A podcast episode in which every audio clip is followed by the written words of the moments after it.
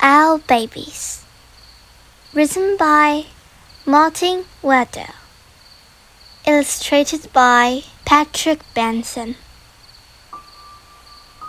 Once there were three baby owls Sarah and Percy and Bill. They lived in a hole in the trunk of a tree with their owl mother.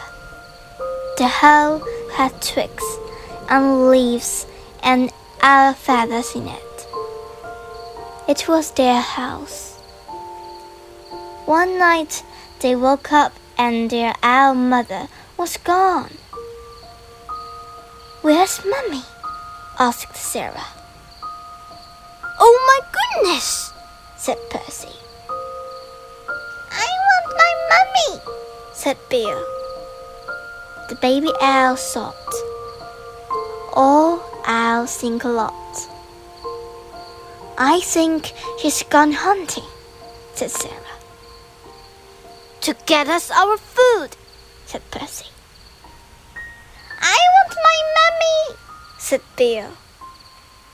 But their owl mother didn't come.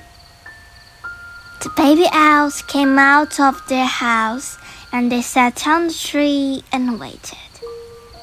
A big branch for Sarah, a small branch for Percy, and an old piece of ivy for Bill. She'll be back, said Sarah. Back soon, said Percy. I want my mammy, said Bill. It was dark in the wood and they had to be brave, for things moved around them. Shelving us mice and saying that are nice, said Sarah. I suppose so, said Percy. I want my mummy, said Bill. They sat and they thought. All owls think a lot.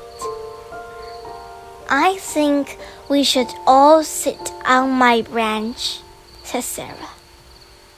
And they did, all three together. Suppose she got lost, said Sarah. Or a fox got her, said Percy. I want my mummy, said Bill. And the baby owls closed their own eyes and wished their owl mother would come. She came. Soft and silent, she swooped through the trees to Sarah and Percy and Bill. Mummy! they cried, and they flapped and they danced, and they bounced up and down on their branch. What sort of fuss? The owl mother asked. You knew I'd come back. The baby owl thought. All owls think a lot. I knew it, said Sarah. And I knew it, said Percy. I love my mummy, said Bill. “